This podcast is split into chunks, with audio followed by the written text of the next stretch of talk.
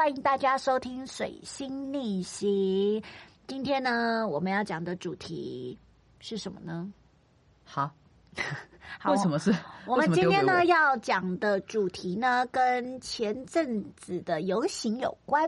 每一年呢，都会有个很盛大的游行。对我今年整个错过了，你知道那个台北大游行那一天，我我反正我在工作，反正就同一个案子进行了三个礼拜，我走到哪游行就游到哪。我我去台北的时候，我在台北工作的时候，台北在游行；我在台中工作的时候，台中在游行，会气死了。好，我们今天的主题呢，就是台湾是一个友善的国家。那我今么长天叫做哇，你先想名字好了，因为这个这个主题跟我有一点点。有点有点有点难想名字，你先好了。这个是你的你的你的话题，你先。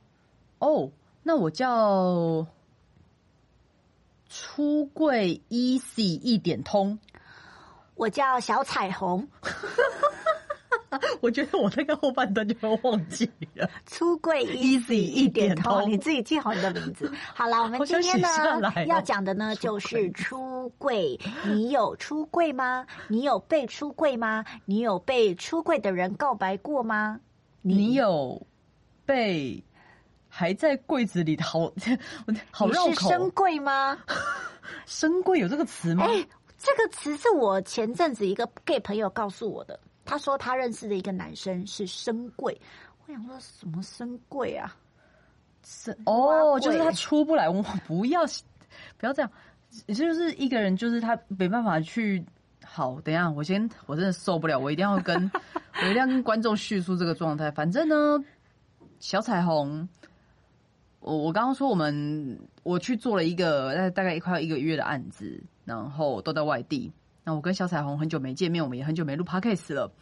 他贴了一个 双眼皮贴，但我个人就很不喜欢，比如说放大片呐、双眼皮贴啊，就是让那种企图让眼睛炯炯有神的一切 everything，我都觉得说，呃，就是会那个那个东西会让人失去灵魂，那不是他真正的眼睛，眼睛是灵魂之窗，你把它硬撑开，我没有硬撑开啊，我只是眼皮上面，我哦本身就是双眼皮。你不要看我只是，想要把我的眼睛不要大小，因为等一下我们整个偏 你偏不要偏看我，你这长得好奇怪好。啦，今天是你的那个主题，你你主场优势，你来嗯讲讲，你要来讲出柜吗？你怎么出柜的吗？我先我先讲，就是还我我就是还还在柜子里的那些朋友们，他们的他们的生活好了。好，就像我有一对朋友，他们女同志，但是女生是学校的辅导老师，嗯。然后另外一个另外一个应该是导游吧，对，反正他们两个都有一点年，也不算有点年纪，就三四十几，他们四十几岁吧，四十几岁。然后他们在他们的工作场合绝对不会说自己是女同志，嗯对他们，他们很怕，他们我不知道他们在害怕什么，但他们绝对不会说自己是女同志。嗯但我就完全不一样，嗯我打从意识到自己是女同志之后，我在每个地方我都会直接说，比如说如果我有女朋友有的话，我就会说，哎、我女朋友怎么样怎么样，大家就会知道我我是同志，我喜欢女生。那那你那时候呃是先跟外面的朋友说你是女同志，但是你有跟家人说吗？应该是我在哎、我应该我第一个女朋友是在国中的时候交往的，嗯。那时候基本上全班都知道我们在交往，就是我们是很公开这件事，因为我不觉得这件事情值得隐隐晦，嗯。就是我一直不了解藏在柜子里面的心情，但是对于家人这一块，我的确有隐瞒了一阵子，我好像是高中的时候才跟家人出轨。那家人反应很激烈吗？哦，其实我的我的母亲。父亲就不说了，我跟我父亲关系不好。如果你们不知道这段故事的话，你们去看我另外一个账号。如果你们不知道我另外一个账号，就代表你没有追踪水星逆行的 IG。好，那你说你的母亲如何呢？我我母亲，我母亲，我的妈妈，对，你的妈妈，她她其实是那种他他我还没有出柜的时候，他是非常明确，就是觉得同性恋这件事情非常恶心的人。嗯就比如说，有的时候哦，我有一次印象，我们那时候在看电视，然后不是都会有那种什么专题，比如说报道什么宋家三姐妹，或是清代皇帝的一些秘史，嗯就是以前都会有那种专题专题的一个新闻，嗯，就介绍一些历史故事啊什么，然后我很喜欢看那个。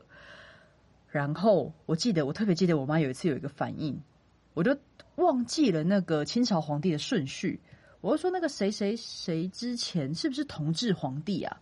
嗯。然后我妈脸就突然就突然辣掉，就突然绿了，就说什么同治，什么同治？我说同治皇帝啊，就是那个清朝的同治，嗯，就是他是断他秀的那个不是啦，清朝有一个真的，我忘记是他跟光绪是他是光绪的爸吗？啊，反反正我忘记那个顺序了。嗯嗯嗯反正他就就是因为他他后来有这个这个称号，就是因为那个时候他被是慈禧嘛？算了，我就反反正就是因为他那个时候就是慈禧共同治理，所以后来人就叫他同治皇帝，嗯共同治理嗯，没有实权的嗯同治皇帝有啊有，你就是就是嗯咸丰、康熙，叭叭叭，嗯就一定会有这个称号啊。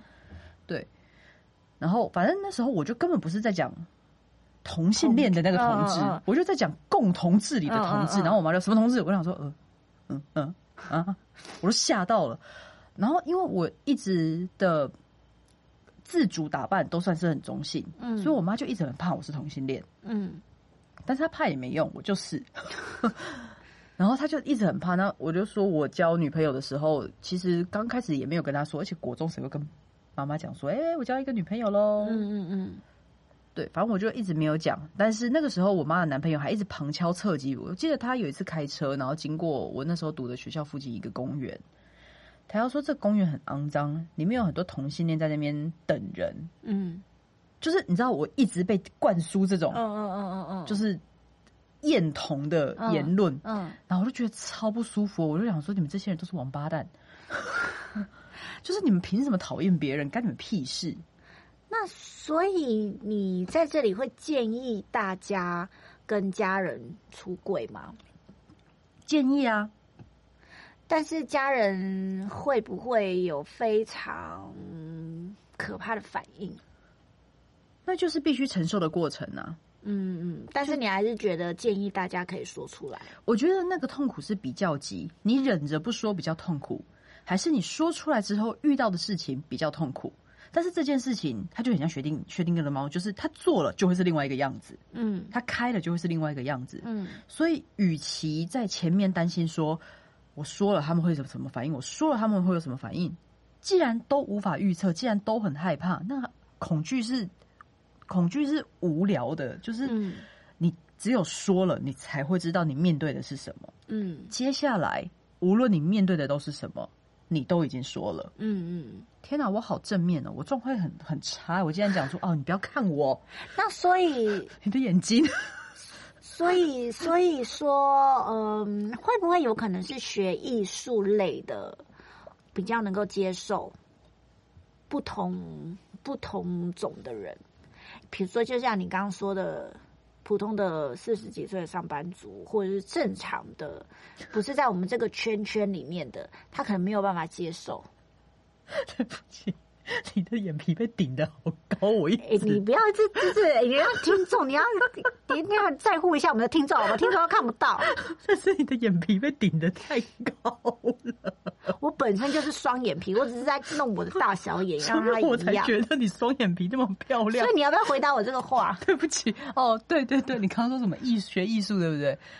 呃，哎，我觉得有差，嗯我觉得有差，至少国高中可能没什么特别的感觉，但是到了大学，你会发现，如果是艺术大学里面超多，嗯你根本完全不用害怕出柜，因为嗯旁边的人，你你知道一。你完全不是从柜子出去，嗯而是感觉整个柜子的人都在里面，嗯，就很多很多。好。那我要来讲一下，就是今年是二零二零嘛，对，去年二零一九年的时候，我身边同时有呃一个女童跟一个男童，同时的在去年出柜，因为哎是是去年是呃，可以可以结婚吗？是去年吗？对啊，好，那就是去年。去年他们同时同时都跟爸爸妈妈出轨。嗯，那男生好像比较早，哎、我不确定到底可以结婚的那一个那个月是几月，你有印象吗？啊，我可能要翻一下手机，但是我们现在是不能拿手机的，对吗？对，好，好没关系，反正呢，呃，那个男同事在过年的时候，多吗？五月十七号，我忘记了。哦，那可能是可能是因为我夏记得那天有太阳。好，嗯，我这个我这个男同事呢，就是过年的时候很开心，嗯他就跟他的哥哥啊一起去喝酒啊，然后他哥哥就带他去酒店。嗯那他也跟着去，嗯因为他其实一直都很喜欢男生啊，也一直都跟男生在一起。嗯那他也只只是想说他去，那就去看看呐、反正就是女生嘛。嗯，那女生就是脱脱了上半身，然后他也是去，哇，gay 会吓死。他没有，他也就是很很努力的去摸了女生的上半身。他很强、欸，他摸完之后他就哭了，他就跟他哥哥说：“我真的不行，我真的我我我发现我真的好像喜欢的是男吼生。哦，谁手机没关？好，吼，然后呢，所以 所以后来他就跟回去就就就哭了，嗯然后他的他的爸爸就问他说：“你怎么了？”然后他都不敢跟他爸讲，哎、然后他的妈妈就问他哥哥说：“你带他去哪里？”他说：“没有啊，就带他去那个那个什么什么啊。”嗯，那妈就说：“你你你你为什么要带你弟去？没有，他们全家人都不知道，爸爸妈妈都不知道，哦只有哥哥知道。然后他哥哥也是想说，不然我就带你去啊，搞不好你是可以喜欢女生的。嗯后来那个那个男生也喝醉了，他就跟嗯他妈妈说：“怎么，妈，我我我喜欢的是男生，怎么办？”他妈就跟他说：“哦，那就喜欢男生啊。”你知道那个当下，他又更爆哭。哦，哇因为，他的妈妈倒是挺坦然的，他可能我觉得多多少少都有感觉自己的小孩不太一定啊，一样。妈妈妈妈的那个神经真的是对很夸张的，然后后来后来他的他的他的爸爸，嗯、好像也也因为妈妈的关系，然后知道他的儿子是，可是是同同性恋，对，是同性恋，但是他避开这个话题，他也不支持，哦。但是也反正就是默不吭声。我觉得这可以讲回来我的妈妈的反应。好，你讲，刚刚前段故事是他们是很，我的妈妈跟她那个时候的男朋友都是非常反同的嘛，嗯。然后，然后那个时候我不知道那一天是特别哪一根神经不对，我就觉得我要把这件事情讲出来，而且那个时候我是住校，所以我等于是回家的时间很短，在学校的时间比较长。嘿，然后，所以我就在回家呃要去学校的时候，因为我基本上要去学校，一定会几个月不见我这个人。嗯然后我要回去学校之前呢，我就在我妈的床头放一封信，然后洋洋洋洒洒写，我真的忘记内容是什么了。反正有很明确的说，我就是喜欢女生。嗯然后哇，然后我就去学校了嘛，因为我我其实有一种逃避心态，我完全不敢面对接下来会发生什么事，嗯所以我就留下那封信。然后我觉得，我就我其实好像写的蛮绝的，我就说你要是因为这件事情没办法把我当你的女儿看，那也没关系。嗯就是你如果因为这件事情没办法接受我，那也没关系。嗯。哦天哪，我真的是从小就是一个很善良的人。我刚刚不是讲那个男生男生的女童吗？然后哎，另外还在讲我的故事吗？你讲完了吗？还没啊，你还没讲完？我还没讲完你感。觉已经结束嘞、没有，我想说你怎么会突然插进来？不是，反正那时候我不就是你刚刚已经停了，大概已经三秒了，我要赶快接话了。不是不是不是不是，我刚刚在想说你为什么突然插一个故事进来，我吓死了。那个东西听起来像讲完吗？没有讲完。那你继续讲啊。哦，反正那时候我就是先到了学校，然后那那个到了学校之后，反正我的手机就一直响，然后我就不敢接，不敢接，不敢接，不敢接，因为全部都是别人的电话，嗯。全比如说我妈男朋友啊、阿姨啊那些电话，我一概不接，嗯。除非我妈亲自打，我才敢接，我才要接。我那时候对，然后就是谁谁谁我都不接不接不接。然后真的，我记得那个时候，哦，我告诉你，这时候就我妈那个男朋友他是射手座，我觉得射手座这种人，他就是横冲直撞，一定要达到他的目的。嗯。对，就是我哥也是，就是他们就是会一股气的做到自己要的。嗯然后那个时候，那个那个我妈她男朋友，他就是疯狂打打打打打打打，甚至打到就是我那时候几个好朋友的手机去，我不得不接他电话。然后他就说，其实那个我早就猜到了啊，但是你要顾虑妈妈的心情，你不能写的这么绝情呐、妈妈现在就是觉得说，是不是你不要当她女儿，她哭得很伤心，等等等，然后刚刚要跳楼什么的。然后想说，哇靠，到跳楼我倒是没想过，好像有点糟糕。嗯然后反正又过了一下，我那时候很抓嘛，我好像在戏班门口狂哭吧，嗯就是大家每个人走过去，然后我就一直在那边狂哭狂掉泪，然后大家说你怎么了？我说不要理我，不要理我，然后就在戏班门口狂哭。然后后来就是我妈终于打给我了，然后她就说出，就是我觉得好像每个妈妈如果后来接受这件事情，就是每个妈妈她都会觉得，我听过好多版本的这句话，但是就是我自己讲的时候还是会觉得很感动。他就他就反正他就打电话给我，然后他就说，对，无论怎么样，我都会爱你，嗯因为你是我的小孩。嗯然后他就讲完这一个，然后我就爆哭了。然后后面他在讲的那些什么，我全部都听不见。嗯然后那个时候，后来我在看，你有看过那个蔡依林叶永志那个纪录片吗？有有有，对，就是那那个叶妈妈在讲说，孩子们，你们不要怕，你们没有错。嗯那个时候，我我只要每次看到那一幕，我都想到我妈。嗯嗯嗯，对，反正后来我妈就是因为爱我，所以接受我的身份，但是她到底有没有接受同志这件事情还不知道。嗯然后是直到后来，不是有一年是那个同志的，哦，对我妈是基督徒，嗯对，她是基督徒。然后不是有一年是同志的那个公投嘛？嗯嗯然后我妈那边收到的讯息是，呃，我记得好像如果是要挺同志用民法的话，是要投一三一四吧，嗯，我有点忘记了。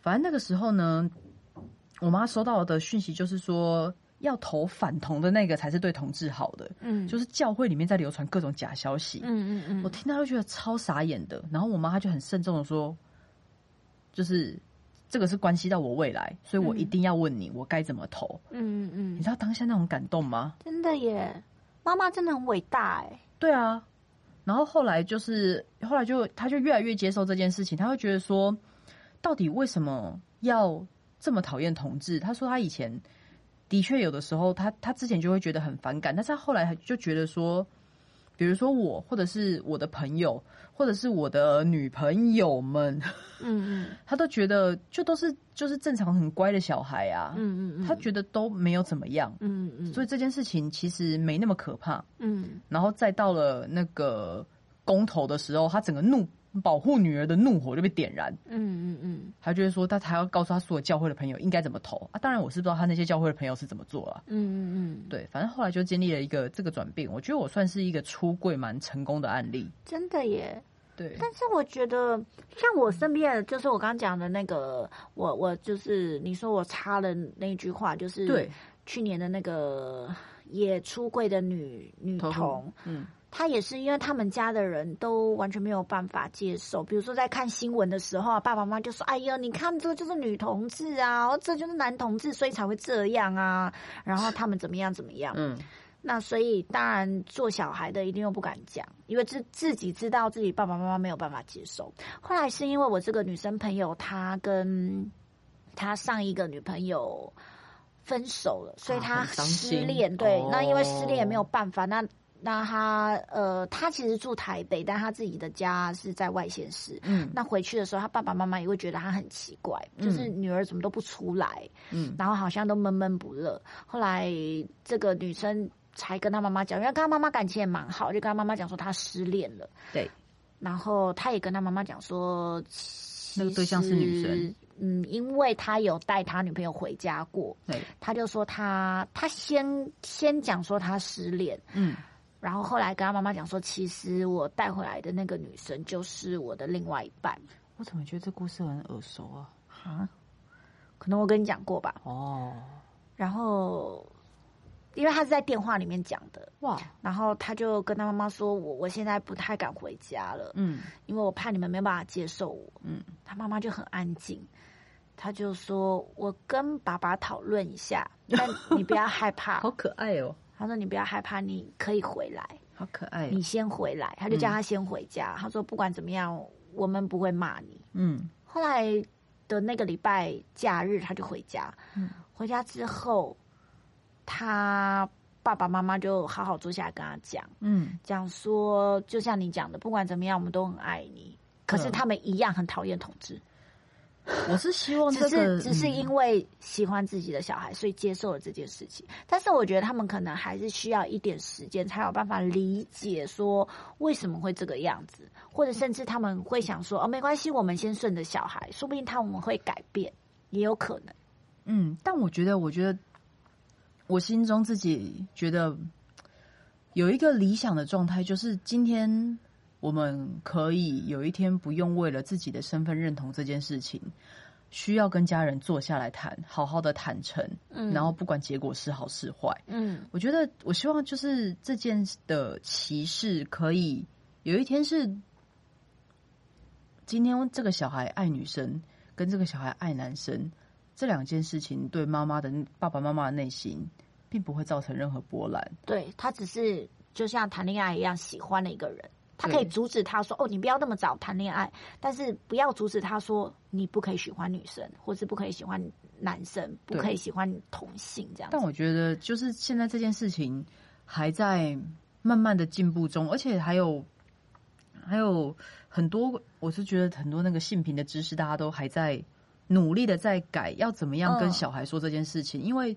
也才慢慢的在发展，就是对从叶永志那件事情才有性平这个概念，对然后才会去教小朋友如何判断性别光谱跟不要歧视。但是我告诉你，我我我我去国小的时候，他们还是一直在骂别人死同志什么什么什么，我听了真的是很心寒。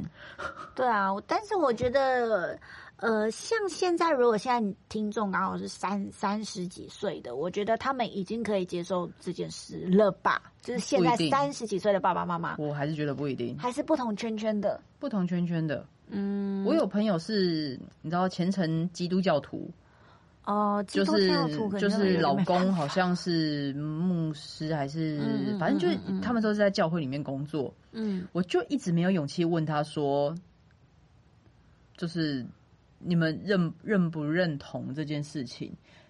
当当然我知道有教会是认同的，但是我觉得在公投那件事情上，把这两个族群撕裂的很明显。对就是以前都没有那么明着说教会会讨厌同志这件事情，都是按着来。对但就是在这次公投之后，就浮上台面。但其实，在公投之前，我就有发现这件事情。嗯我特别印象是，哦，那个同那个身份认同是我这辈子算数一数二难跨过的一天。嗯反正就第一天是我那个很虔诚的朋友，嗯他带我去听一个听一个分享。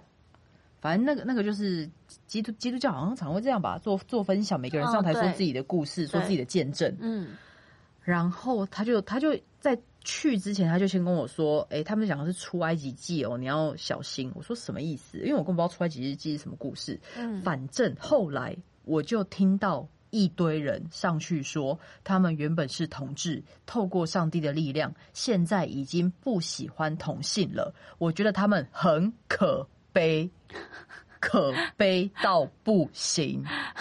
而且还有一个题上去，他说我每天祷告，希望上帝能改正我这一个这一个困扰，但是我现在还在努力着。他根本就是个女同志，他女朋友还在台下看他，他们两个一起共同向上帝祷告，努力不要变成女同志，不要爱对方。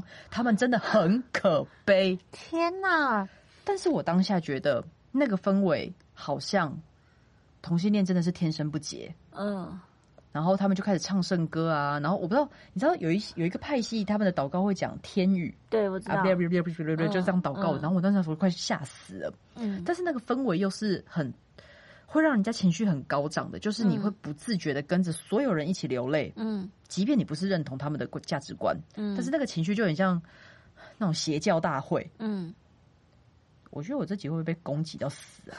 没关系，很可悲，真的很可悲。然后我超气，然后我就觉得说，你今天一个劝人向善的一个一个组织，一个一个对一个组织，然后你在剥夺他们的身份认同，就像我看张云金的事情，我也觉得说啊，天哪！就是你知道吧？张云金原本是一个 T，、嗯嗯。然后后来加入了教会，嗯。然后现在说可以爱男生，但是当然我不是他，他他现在可能真的觉得哦走出来了，嗯。或者是什么，他可以嗯。爱男生，但是嗯我会觉得这件事情为什么要被被剥夺这个权利？嗯就是你今天信仰跟你的性向为什么不能是并存的？嗯超奇怪哦，反正我记得那个我去那个教会的隔天，我非常非常不舒服，我整个人陷入超级扭曲的自我怀疑，就是我要继续加入这个教会吗？因为我那时候心情也很低落啦，嗯。我也我也就是因为我心情很低落，然后才跟朋友去教会，想说听听看，哦，一听就觉得不用去了。对，然后后来隔天，隔天是我另外一个朋友邀我，你知道他邀请我去的是同志热线发年度发表大会，就在这么两天，你知道，嗯同志热线是一个非常庞大的同志同志的团体，嗯那他们就是主要帮人家做一些咨询啊，或者很多次的同志游行的筹办，嗯。他们绝对都有参与其中，他们是嗯。非常庞大的同志组织。我前一天去教会，然后第二天去参加同志热线，然后我就看到他们台上那一些 gay 啊、那些 T 啊，好快乐。然后叶妈妈就出来了，嗯她说：“哎、大家好，大家好，我是叶妈妈。”那个时候他还没有，还不是那一段那个孩子们那一段，嗯嗯但是讲的内容差不多。嗯然后突然我什么困惑都没有了，我去嗯参加完那个同志热线的发表大会，当然他们会说他们做了多少事啊，他们辅助了多少家庭，嗯那他们呃每年大家捐给他们的预算他们是怎么花的，然后年度计划是什么，其实是一个非常正式的大会，当然中间会有一些小 gay 的热舞，很好看。嗯嗯嗯但是那个当下，我就觉，我就我就明白了，我如果要寻求一个依靠一个信仰，但是它会让我从这一刻就开始这么不开心，跟有一个地方，他就是就是他是认同我的身份，我是被包容的，嗯那怎么选？我当然会选后者啊。嗯对，所以后来我就第一次去教会之后，我就没再去了。对，我就然后我我我不知道，我后来也有一个朋友，好像他原本是喜欢男生，嗯然后后来他跟女生在一起，嗯然后他的朋友好像还问他说：“那你要不要？你是不是最近该跟我去一下教会了嗯哦嗯，？”我听到那一句话，我心里又浮现那两个字：可悲。但是我我真的觉得啊，千万 不要觉得超得。气，讲好长真的。真的，千万不要觉得你自己做错了什么，不管你是是性向的问题，或者是你的父母。比如说，今天我是杀人犯的小孩，我出生就是这个状况，但你也不要觉得自己有错，对啊，因为你就是出生在这样的家庭，你出生下来，你就是这样的灵魂，就住在你的心里。我觉得你就依照自己的想法做自己开心的事就好了。但你知道，有的时候上一代的错，不知道为什么就是会潜移默化到下一代。我本来也因为我家里家庭是有问题的，嗯我一直觉得上，我一直在小时候都跟我的兄弟，就是家人们说，我们不要再做上一代做错的事情，嗯我们不要再做，他们已经错这错这么多，我们不要再用错误的方法对待彼此。嗯但是我发现很难呢、长大你就会发现，也不是长大了，就是稍微长几岁之后就会发现，有的时候是不得已。嗯，哦，但是我没有要原谅我爸爸的意思哦。另外再说，如果不知道我跟我爸爸关系不好的，那一定是没有追踪。经讲过了。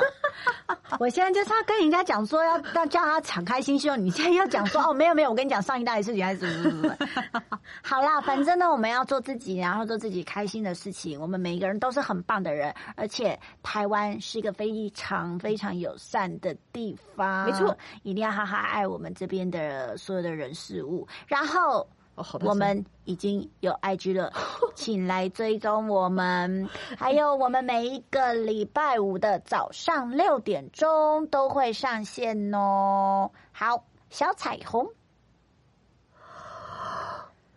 出柜 easy 一点通，下台一鞠躬。拜拜。拜拜，有押韵哎、嘿嘿嘿嘿。